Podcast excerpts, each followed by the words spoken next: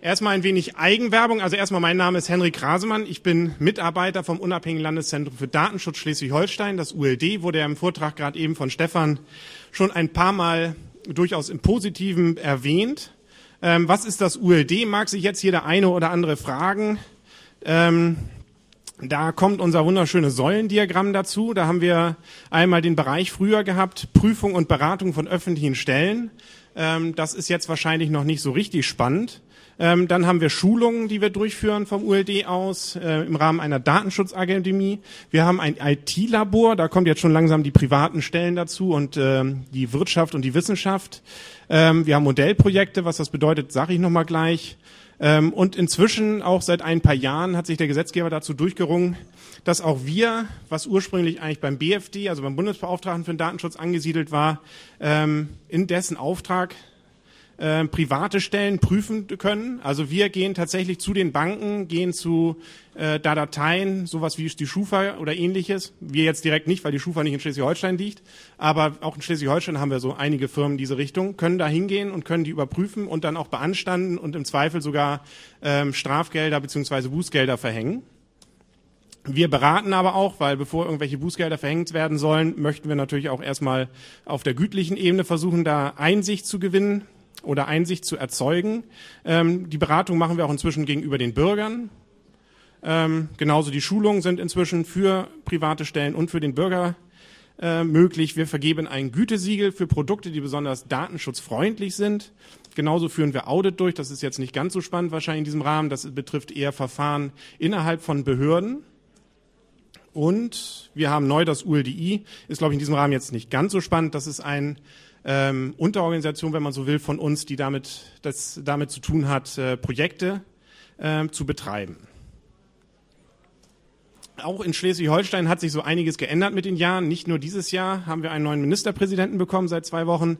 Nein, wir haben auch 1995 ähm, die Perspektive hatten wir da noch des Datenschutzes, Datenschutz trotz gegen Technologie. Da waren wir für die Privatwirtschaft noch die ganz Bösen, ähm, die Verhinderer. Wegen des Datenschutzes können verschiedene Projekte nicht gestartet werden werden und so weiter und so weiter.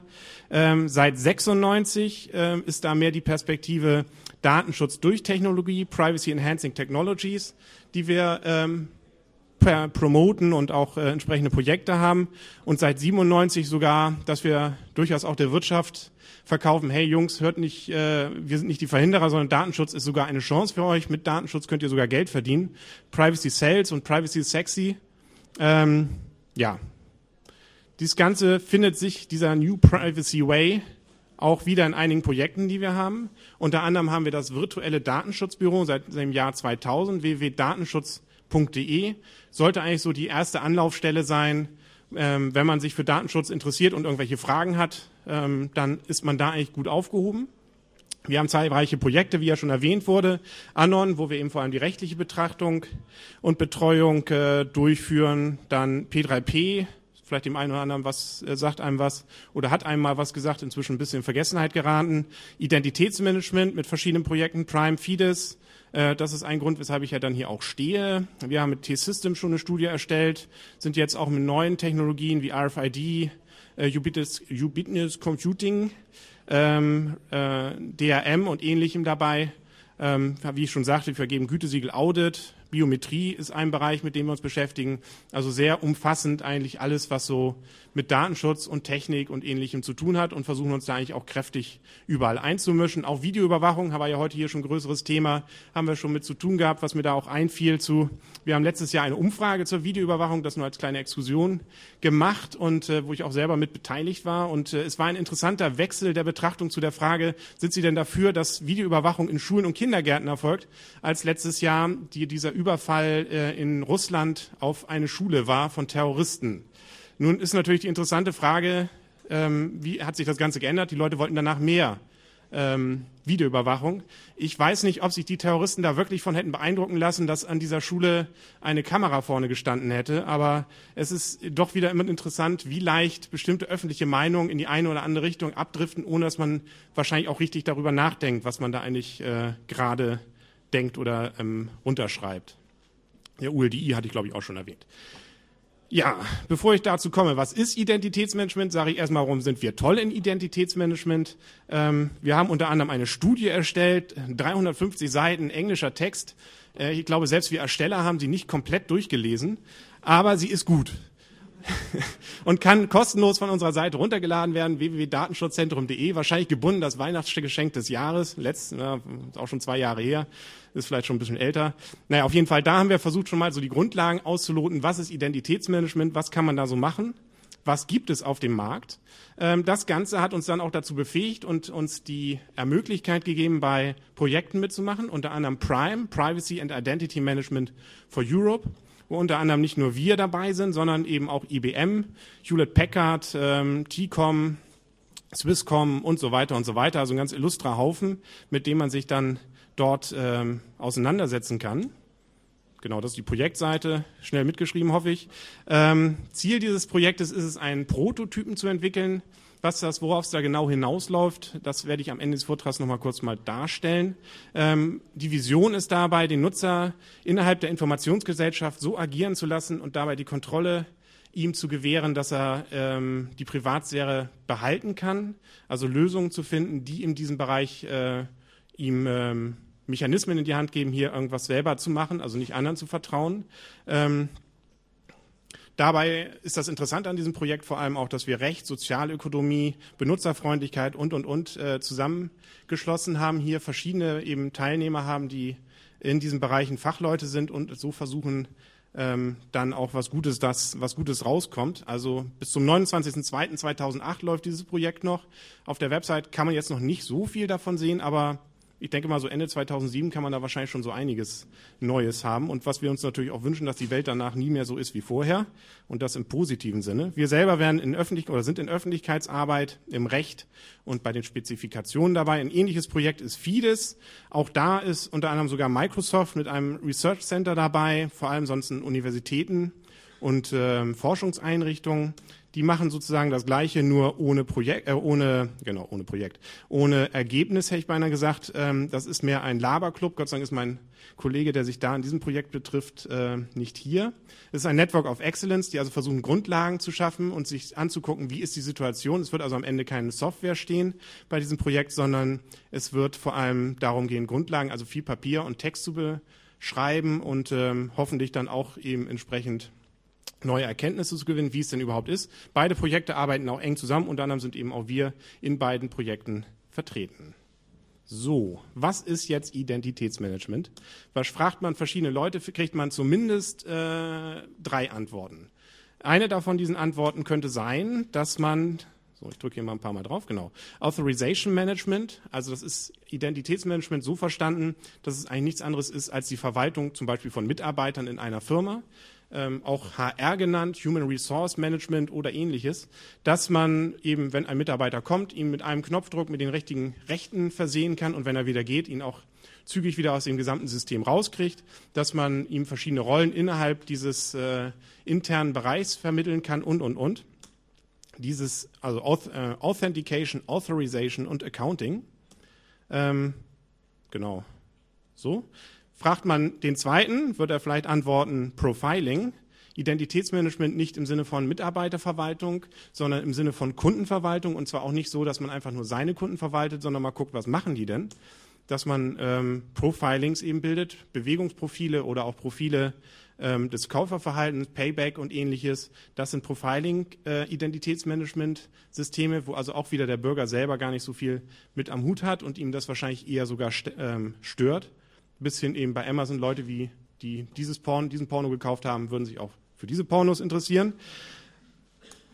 Ähm, jetzt kommen wir zu dem Bereich, ähm, weshalb ich hier bin und weshalb ähm, wir vom ULD in diesem Bereich auch sehr aktiv sind. Das ist das selbstgesteuerte Identitätsmanagement. Wir als Nutzer ähm, steuern unsere Identität selber überlassen das möglichst nicht anderen und ähm, ermöglichen uns selber, möglichst so wenig Daten nach außen geben zu müssen oder zu können, wie unbedingt nur notwendig ist. Und da gibt es durchaus ein paar pfiffige Lösungen, wie man dieses auch erreichen kann. Das hier soll so ein bisschen symbolisieren. Wir vertrauen also dem, dem wir am meisten vertrauen, nämlich uns selber.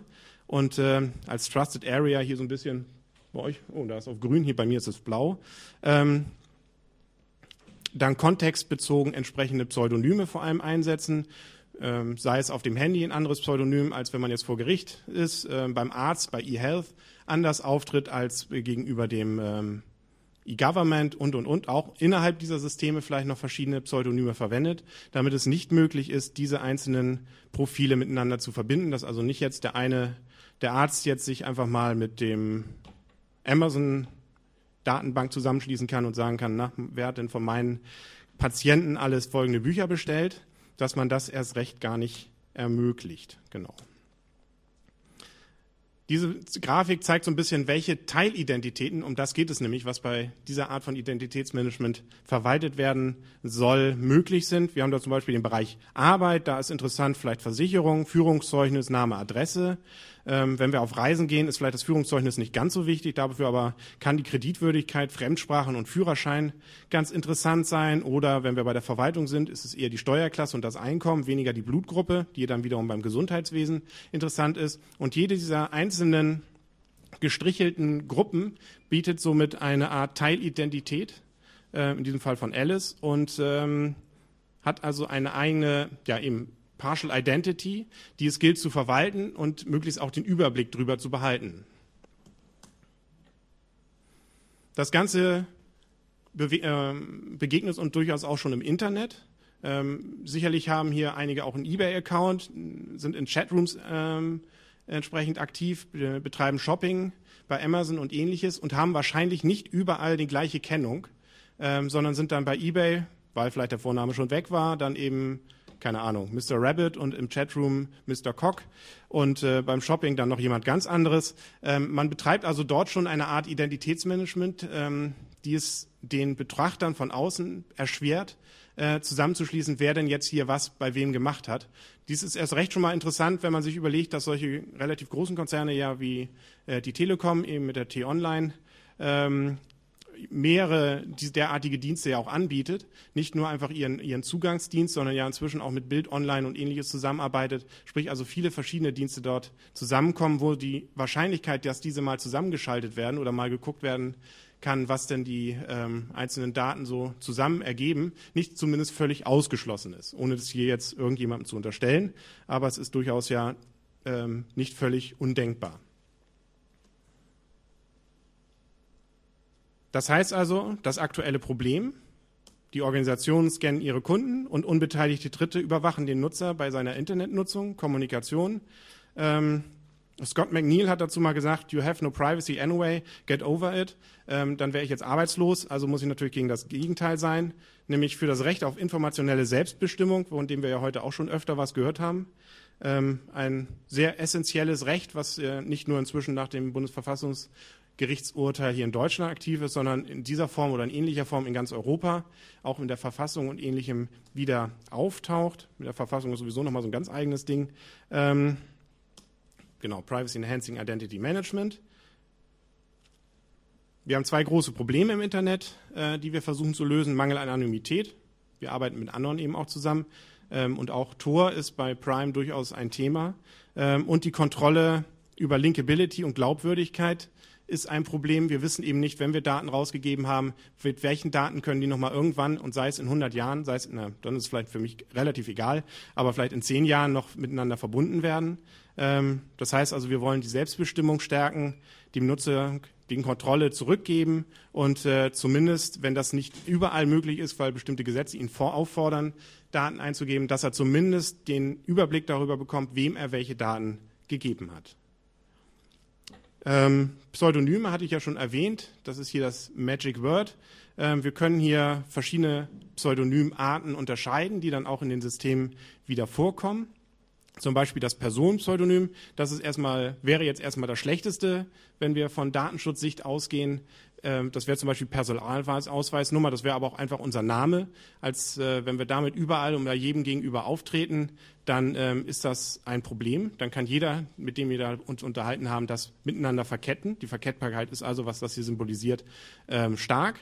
Ähm, schon besser ist es, wenn wir Rollenpseudonyme verwenden, Beziehungspseudonyme. Wenn ich also jedes Mal, ähm, wenn ich mit Stefan rede, ich sage, ich heiße Herbert, dann ähm, aber mit anderen Leuten sage, ich heiße Henry, dann, ähm, selbst wenn sich jetzt Stefan mit diesen anderen Leuten unterhält, werden die wahrscheinlich nicht so leicht rausfinden, dass ich der gleiche bin. Es sei denn, es kommen eben verschiedene andere personenbezogene Daten dazu. Genauso ist es bei Rollenpseudonymen. Wenn ich also jedes Mal, wenn ich irgendwo als vom ULD, als DULD-Mitarbeiter habe ich meine eigene Kennung, LD101, ähm, auftrete und äh, in meinem Privatbereich jemand von LD101 redet, dann wird man das wahrscheinlich nicht unbedingt mit 1 zusammenbringen also eben Rollenpseudonym und Beziehungspseudonym ist also schon eine Rolle, eine Ecke besser. Die Verkettbarkeit ist hier schon ähm, erschwert. Dann haben wir noch das Rollenbeziehungspseudonym, das ist einfach eine Kombination von beidem. Und ähm, das Beste in diesem Fall wäre das Transaktionspseudonym, das wir nur einmal dann verwenden, wenn wir eine Transaktion durchführen. Also für jeden einzelnen Einkauf bei eBay oder bei Amazon ähm, ein eigenes Pseudonym verwenden, sodass selbst Amazon nicht mehr erkennen kann, dass ähm, ich erst dieses Buch bestellt habe und dann das nächste. Genau. Was hat das Ganze mit Anonymität zu tun? Das ist ein vereinfachtes OSI-Modell ja, auch als Jurist lernt man, wenn man beim ULD anfängt, neue Dinge. Unter anderem das OSI-Modell war das erste. Und ähm, da gehört unter anderem dazu, wenn uns dieser Mann jetzt von oben hier den Wischmock bringt, dass äh, es natürlich wichtig ist, Anonymität auch schon auf einer unteren Schicht zu haben.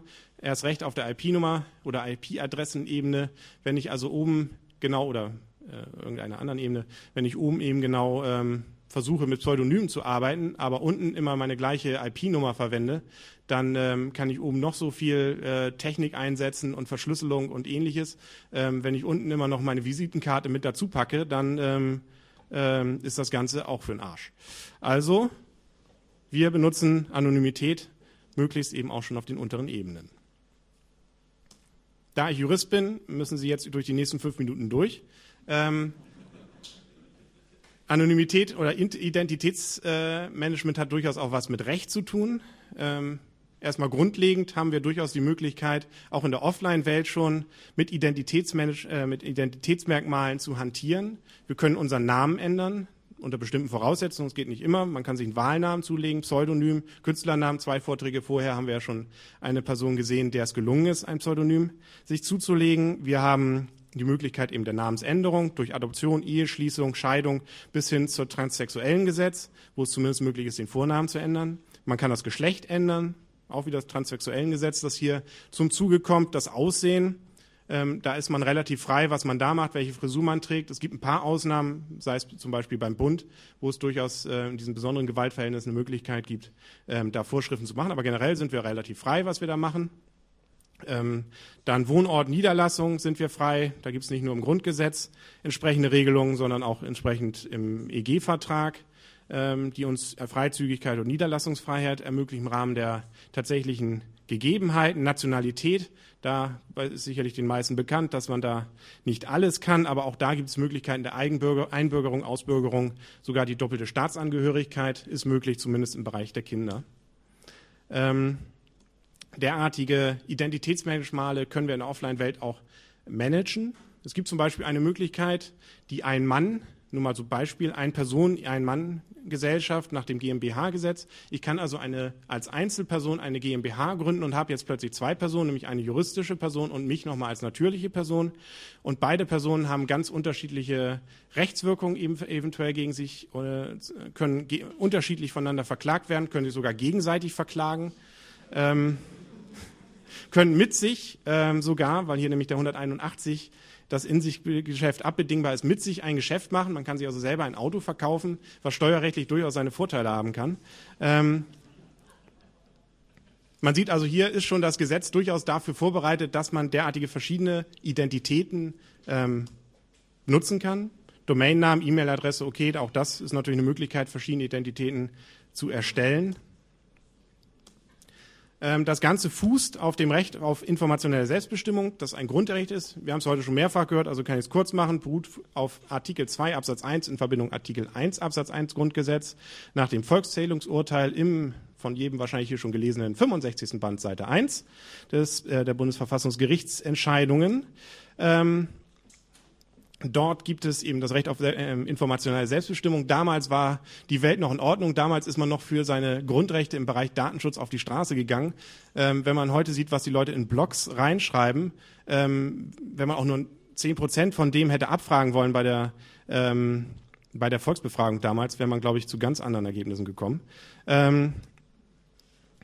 Wie auch schon erwähnt wurde, das Grundrecht gewährleistet die Befugnis einzelnen grundsätzlich selbst über die Preisgabe und Verwendung seiner persönlichen Daten zu bestimmen und der Bürger hat das Recht zu wissen, wer was, wann und bei welcher Gelegenheit über ihn weiß. Ähm, ja, das können wir, wie gesagt, relativ kurz machen. Gehen wir gleich mal auf die nächste Seite. Achso, und was auch noch interessant ist, es gibt keine belanglosen Daten. Das hat damals schon das Bundesverfassungsgericht festgestellt. Man muss sich ja mal vorstellen, 83 waren die, ähm, ich glaube, da habe ich, nee, 83 noch, ja, na, noch später hat dann 16 KB, nee, 16 MB, glaube ich, 1000 Mark gekostet. Ähm, inzwischen sind Datenverarbeitung in ganz anderen Dimensionen möglich als 83, wo teilweise ja noch auf, auf Datenbändern ähm, mit Datenbändern gearbeitet wurde und ähnlichem. Äh, und schon damals hat man eben die Gefahr gesehen. Das ist heute ja eine ganz andere Dimension, die da entstanden ist. Äh, sodass dieses Urteil eigentlich umso wichtiger geworden ist. Und erst recht, es gibt keine belanglosen Daten. Ähm, was heute noch interessant gewesen sein kann, bei äh, Amazon eingegeben zu haben, dass man sich für dieses oder jenes Land interessiert, weil man da mal eine Reise machen will. Und in den nächsten fünf Jahren stellt sich heraus, dieses Land ist eigentlich böse, äh, dass man dann in zehn Jahren plötzlich nicht mehr in die USA einreisen kann.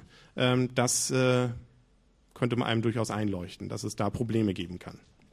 Ähm, es gibt keine generelle Verpflichtung nach dem Recht zur Preisgabe seiner eigenen Identität. Dieses äh, Ausnahme ist äh, gegenüber der Polizei die und auch Staatsanwaltschaft, Richtern, da, die haben durchaus Möglichkeiten, einen dazu zu zwingen. Ähm, es gibt keinen Ausweis bei sich für Pflicht, zwar in Deutschland, aber man muss zumindest wissen, wo er liegt. Und ähm, Zahlreiche Länder in Europa haben gar keine Ausweispflicht. Ähm, also wenn mich einfach der normale Kaufhausdetektiv im, im, im, äh, anspricht und sagt, ich möchte jetzt mal wissen, wer Sie sind, holen Sie Ihren Personalausweis raus, dann muss ich nicht ausweisen. Es gibt eben nur eine eingeschränkte Personengruppe, dem ich das gegenüber machen muss. Ich kann sogar als eine völlig falsche Identität im Internet oder auch in der Offline-Welt auftreten. Ähm, selbst wenn ich Henrik Rasemann heiße, kann ich als Stefan Köpsel überall auftreten, solange das für Stefan völlig egal ist und für ähm, den, mit dem ich mich unterhalte, weil ich meinem Bäcker das unter die Nase reibe und der nur einfach froh ist, seine Semmeln loszuwerden und dafür sein Geld zu bekommen, dann ist das auch völlig egal und ist auch legal, das so zu machen. Die Grenzen sind dort, wo ich Gesetze verletze, Rechte Dritter verletze oder gegen die guten Sitten verstoße. Das mit den guten Sitten können wir wieder vergessen. Das, ähm, da gibt es eigentlich keinen richtigen, Zugr keinen richtigen Fall mehr für inzwischen. Aber bei den anderen ist es durchaus so, wenn ich also ähm, jetzt einen falschen Namen verwende und dadurch betrügerisch tätig werde oder andere schädige oder auch der andere einfach ein gewisses Interesse daran hat zu wissen, wer ich bin, weil er daran auch Erwartungen knüpft, Bonitätserwartungen oder ähnliches, dann ist es nicht mehr zulässig. Aber solange ich im normalen persönlichen Umfeld bin und eben auch keinen schädige, ist es keine Probleme, gibt es keine Probleme dabei, eine eigene Identität zu kreieren und auch so aufzutreten.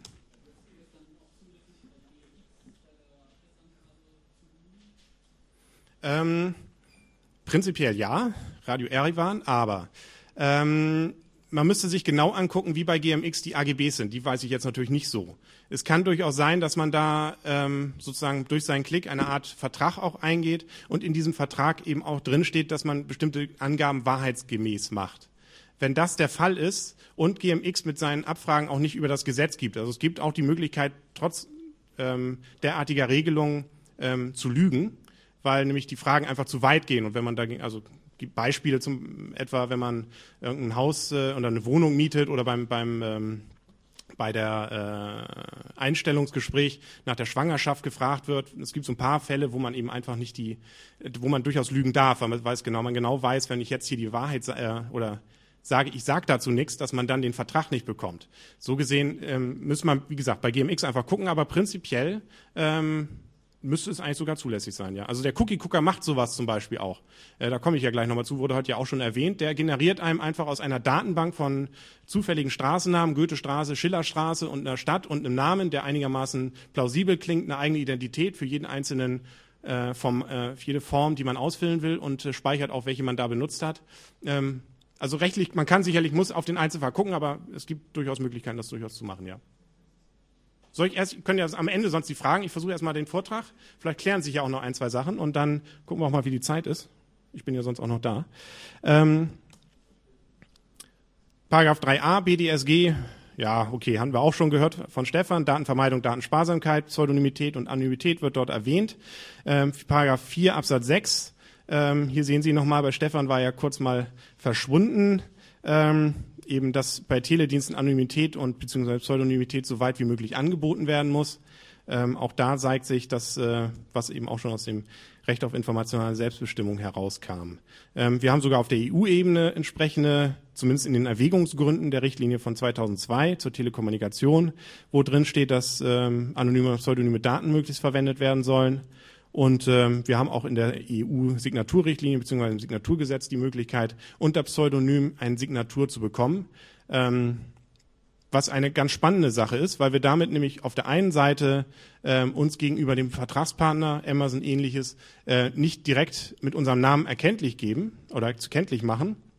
Andererseits aber Amazon, dadurch, dass ich gegenüber dieser äh, Signierungsbehörde mich ausweisen muss und dort gemeldet sein muss, zumindest sicher sein kann, auch wenn sie meine Daten direkt nicht bekommen, äh, im Streitfall äh, über das Gericht die Möglichkeit haben, auf mich wiederum zuzugreifen. Ähm, das kann also eigentlich eine ganz gute Lösung sein, hier ähm, auf der einen Seite Datensparsamkeit zu erreichen, auf der anderen Seite aber immer noch ein Buch zu kaufen zu können.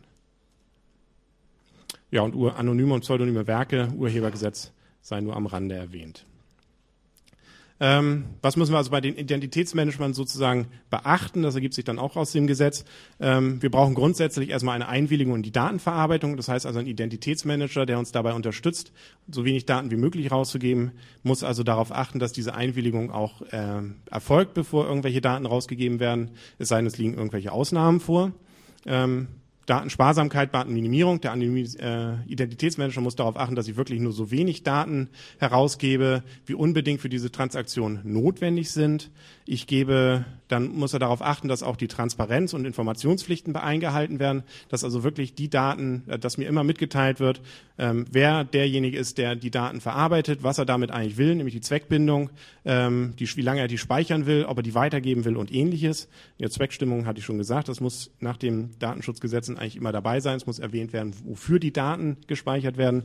Und er muss auch ähm, mich dabei unterstützen, meine Rechte dann auch durchzusetzen, mein Auskunftsrecht, meine Korrekturmöglichkeiten, Möglichkeiten, Widerruf, Löschung und ähnliches. Was gibt es für Applikationen? Da hätten wir zum Beispiel die ganz einfache Variante, die Form-Fill-In-Systeme, Mozilla, Gator, Cookie Cooker eben. Gato sei hier nur der Vollständigkeit erwähnt, ähm, äh, ansonsten bitte wieder vergessen, da ist durchaus wohl auch nicht alles koscher, was bei denen mit drin ist.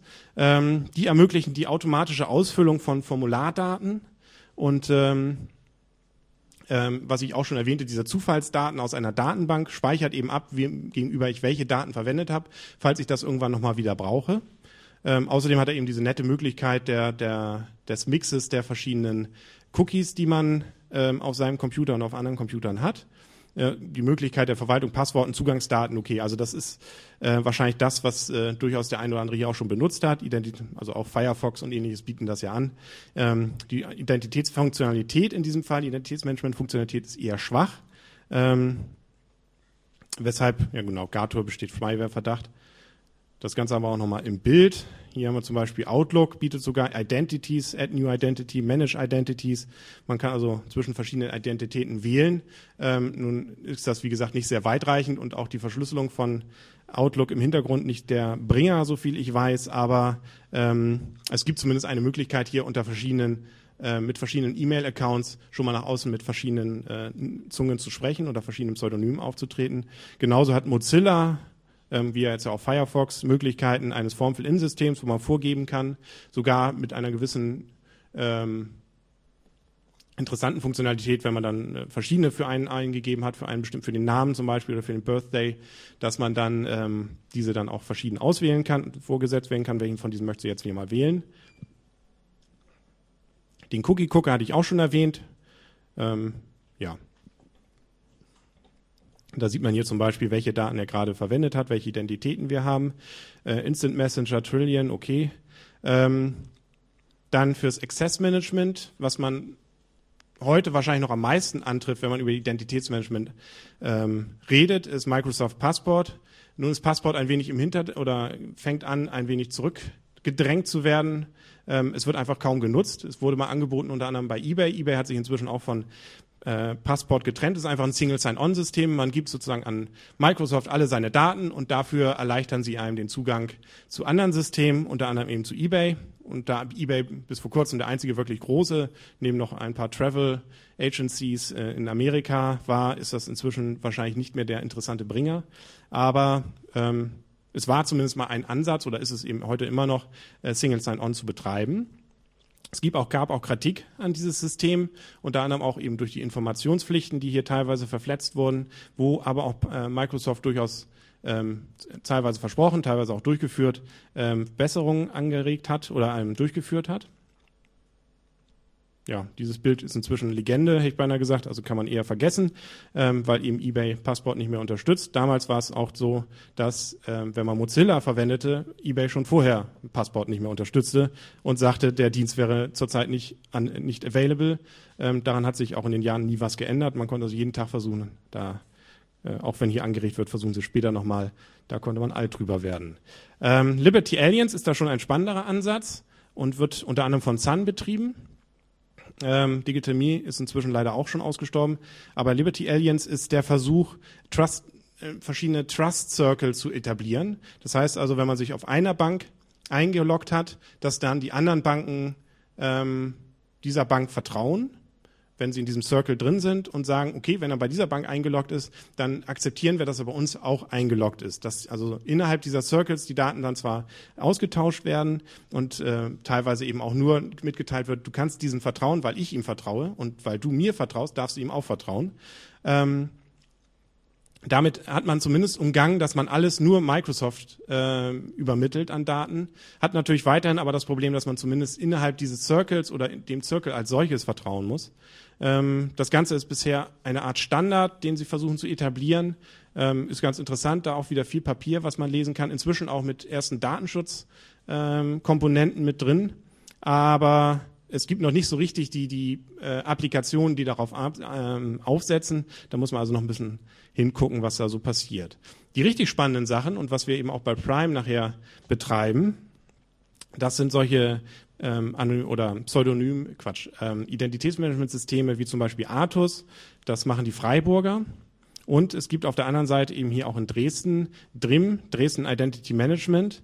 Dresden, TU Dresden ist eben auch bei ähm, Prime mit dabei und ähm, bietet die Möglichkeit, hier schon so die ersten Prototypen einer Identitätsmanagement-Software ähm, zu zeigen. Unter anderem haben wir hier einmal sowas, das ist mehr so eine äh, im Backstage-Bereich der Software anzusiedeln. Kann man das überhaupt erkennen? Ähm, damit kann man natürlich eigentlich nicht umgehen, zumindest kann es wahrscheinlich nicht der normale Mensch auf der Straße. Da haben wir auch wieder so ein bisschen diese Pseudonymarten erkannt, wo dann im Flussdiagramm dargestellt, wenn dieses Pseudonym, dann mache das. Ähm, akzeptiere oder akzeptiere nicht. Das Ganze sieht von vorne dann so aus, dass man ähm, am Anfang sagt, welche Rolle man nimmt. Man fängt zum Beispiel an und sagt, ab jetzt bin ich erstmal Herr Anonym. Das heißt, es werden keine Daten von mir rausgegeben. Ich surfe, bin hier im Shop, und äh, gucke mir erstmal alles ganz anonym an, so wie man es im normalen Leben ähm, normalerweise eigentlich auch noch macht, dass man einfach so ein bisschen durch das Kaufhaus schlendert, ohne sich gleich überall zu identifizieren und nicht wie bei Loriot sagt, ich heiße Lose, ich kaufe hier ein. Ähm, so dass man äh, also erstmal anonym durch den Laden schlendert wenn es dann aber hart auf hart kommt und man möchte doch was kaufen, das System sagt, hm, jetzt mit anonym komme ich nicht weiter, ich brauche mehr Daten. Hier zum Beispiel jetzt sagt, ich brauche Folgendes von dir.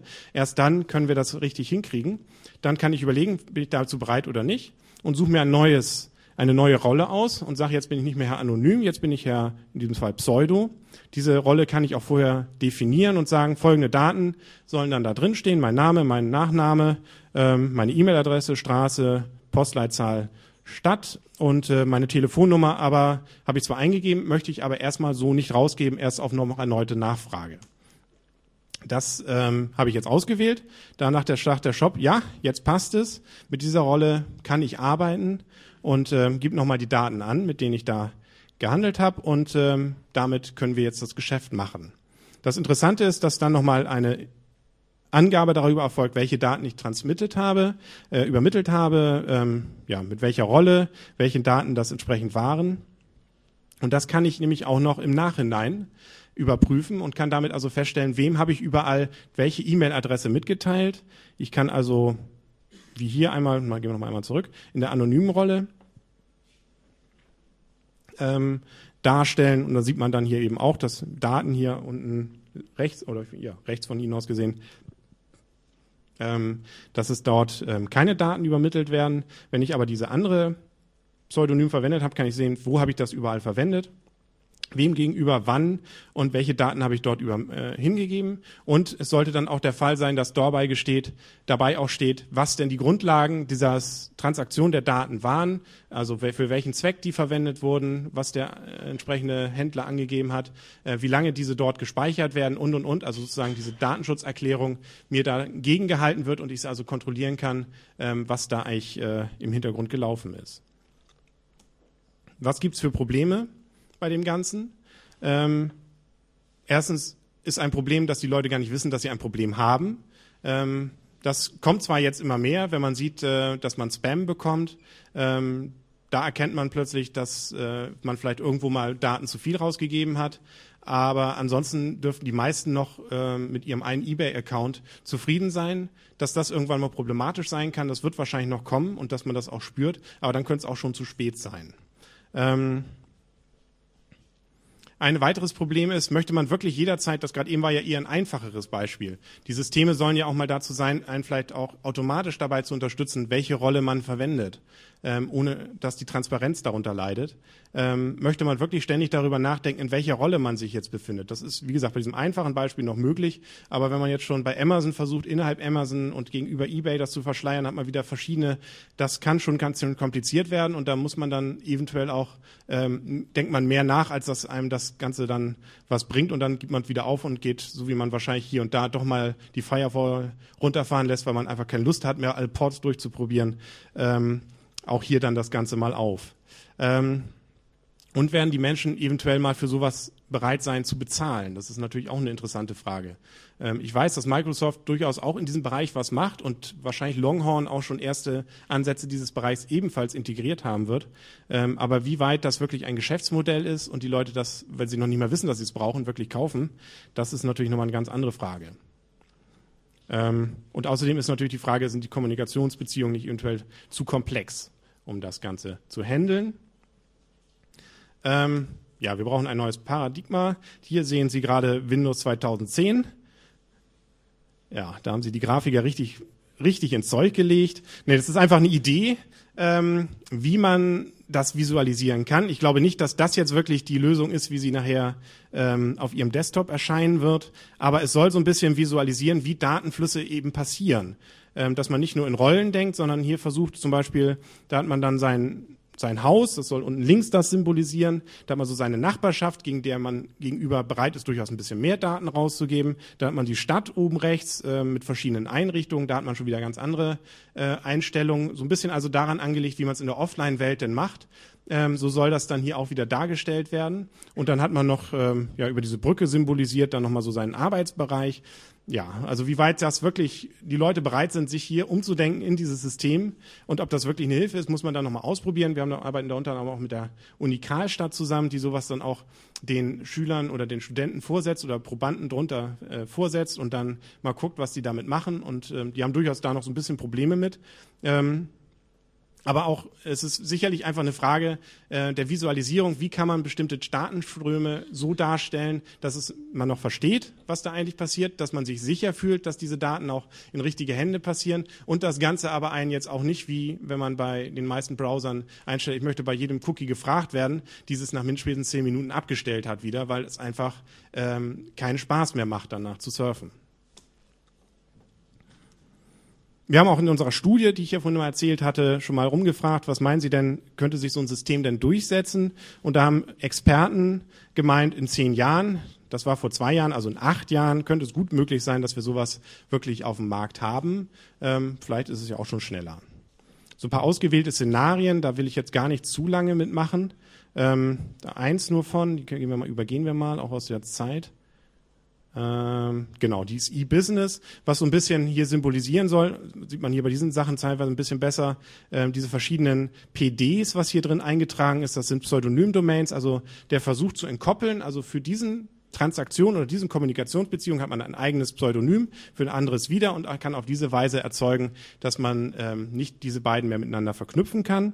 Und so ist hier eben auch die Idee, wenn man was kaufen möchte, wie weit diese verschiedenen Pseudonym-Domains, also diese verschiedenen ähm, Arten von, von Pseudonymen wo verwendet werden kann. Man kann zum Beispiel erstmal eins haben, wenn man einfach mal nur nachfragt, was kostet denn dieses Produkt bei dir, dann kann man eins haben, auf der, Kon auf der Rückseite wieder, wenn der Kontrakt oder der, der Vertrag geschlossen wird, wenn das über die Bank laufen soll und ähnliches. Und es gibt auch so ein paar ganz pfiffige Sachen, was man machen kann, dass der Seller, also der, der Verkäufer, nicht unbedingt wirklich meine Adresse haben muss. Das natürlich, wenn man online was äh, hat, eine Software, die übertragen wird, ist eine ganz eigene Sache. Aber selbst wenn man ähm, was in der Hand haben will, also materielle Sachen, die man verschickt bekommen möchte, gibt es die Möglichkeit, und da ist zum Beispiel auch iPrivacy so eine Lösung oder so eine erste Idee, ähm, dass man an den, ähm, dass also der, der Verkäufer gar nicht meine Adresse kennt, sondern er kennt nur eine Art Code. Hier in diesem Fall, ähm, ja, und 936JXW, ähm, die von iPrivacy äh, bereitgestellt wird. Er gibt dieses Paket mit dieser unverständlichen Adresse, die er erhält, weiter an den Versender, zum Beispiel UPS. UPS hat dann die Möglichkeit, äh, dieses zumindest in Teilen aufzuschlüsseln und ähm, kann dieses dann an einem Pickup-Point, das ist heutzutage durchaus schon gang und gäbe, mehr aus dem Grund heraus, dass man tagsüber öfters mal nicht erreichbar ist und deswegen das erstmal bei seiner Tankstelle um die Ecke abgeben lässt. Aber auch das ist eben eine Möglichkeit, das Ganze zu entkoppeln. Man gibt es also einfach die Tankstelle um die Ecke an, dort wird es hingelegt und ich kann dann wiederum mit einem anderen Passwort es dort abholen, sodass verhindert werden kann, und auch entkoppelt werden kann, dass wirklich der Verkäufer und eventuell auch der Versender äh, wirklich erfährt, wer ich bin. Genau, wir haben noch ein paar andere Szenarien. Das steht alles in diesen 350 eng bedruckten englischen Seiten, ähm, die Sie, wie gesagt, kostenlos herunterladen können. Ähm, Nochmal in aller Ausführlichkeit drin. Genau, genau, genau. Genau. Und das war sonst erstmal mein Vortrag und jetzt haben wir, glaube ich, noch ein paar Minuten vielleicht für Fragen.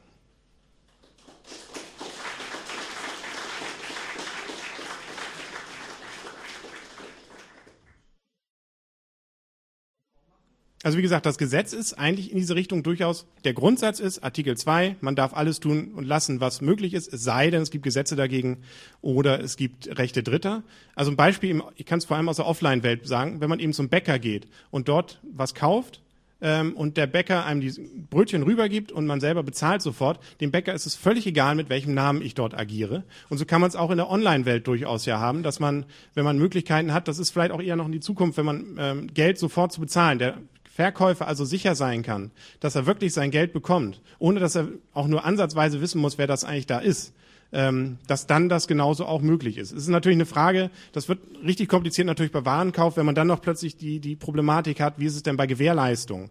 Da muss ja irgendwie auch versucht werden, ich muss es ja wieder zurückschicken und muss eventuell gegenüber identifizieren, dass ich dieses Produkt wirklich gekauft habe. Aber auch das kann man eventuell über ähm, bestimmte oder vielleicht über Kryptographie und ähnliches und über Signaturen so regeln, dass eben ähm, nur im äußersten Notfall dieses Pseudonym auch wieder auf, aufgedröselt wird. Aber der Grundsatz ist erstmal, ähm, also man muss sich eben, wenn ich meinem Bäcker gegenüber sage, ich heiße Helmut Kohl, äh, dann ist das dem völlig egal, solange ich dann auch äh, sicher sein kann, dass ich bezahle.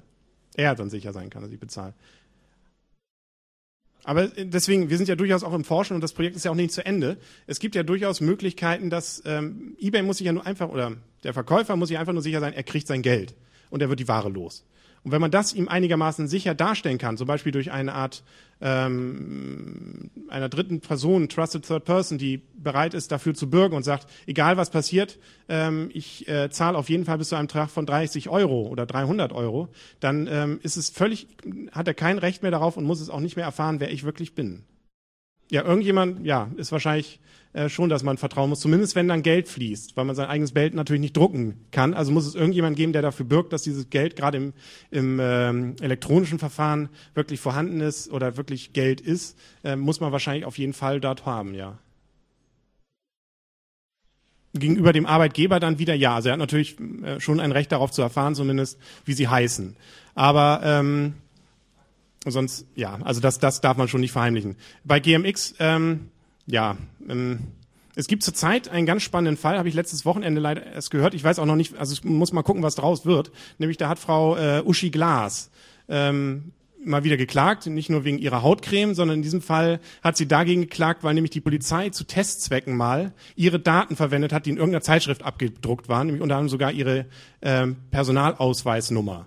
Die haben sie versucht bei so einem Pornoanbieter, um da zu zeigen, man kommt so rein, ohne richtige Angaben, ohne dass da was verifiziert wird, mit Uschi Glas Daten also reinzukommen. Und dieser Pornoanbieter hat sich irgendwie an Uschi Glas gewandt und jetzt verklagt sie also die Polizei dort. Und ähm, das ist sicherlich, sicherlich mal so ein Fall, wo man das mal richtig erfährt, wie das die Gerichte sehen. Meine Einschätzung ist, dass es durchaus ähm, möglich ist, wenn man mit ähm, ja, also es ist einfach schwierig zu sagen. Man muss gucken, was GMX zum Beispiel in den AGBs hat, ähm, ob da bestimmte Sachen so geregelt sind. Aber grundsätzlich bin ich der Meinung, dass man da durchaus auch dann ähm, zumindest ähm, Daten angeben kann, die nicht existieren. Also von, das wird schon schwierig, wenn man das Rathaus von, von Berlin angibt, weil man sich damit als jemand anders ausgibt und dann so eine Art Rufschädigung dem Rathaus gegenüber erzeugt, so wie hier eben eine Rufschädigung gegenüber Uschi Glas passiert ist. Wenn man aber Fritze Müller aus der Schillerstraße 13 nimmt, wo man einfach ähm, sicher sein kann, dass es diese Adresse nicht gibt, so wie es versucht ja auch Cookie Cooker zu machen, außer ohne dass sie es hundertprozentig wirklich ausschließen können. Dann sehe ich da durchaus äh, kein, also eine strafbare Handlung sehe ich da eigentlich nicht. Ich wüsste jetzt nicht, wo da eine strafbare, man macht ja keinen Betrug. Für einen Betrug nach Strafrecht braucht man eine Vermögensverfügung und einen Vermögensschaden. Und dann muss man erstmal darlegen, warum für GMX es ein Vermögensschaden ist, dass man eine falsche Adresse angegeben hat. Das sehe ich einfach nicht. Und damit ist es kein Betrug und damit eigentlich auch keine strafbare Handlung. Ja, also zumindest sollte es schon das darstellen, was ich vorhin ja einmal auf dieser einen Folie habe, dass es eben einem dabei unterstützt, dass man zu wenig nicht mehr Daten rausgibt, als das, was wirklich äh, notwendig ist. Es sind sicherlich auch noch Fragen zu klären, inwieweit man dann, ob man dann, das wird wahrscheinlich notwendig sein, eine gewisse Kommunikation ja auch in, oder eine Art Kommunikationsschnittstelle mit dem entsprechenden Kommunikationspartner aufbaut, die auf einem gewissen Standard auch beruht.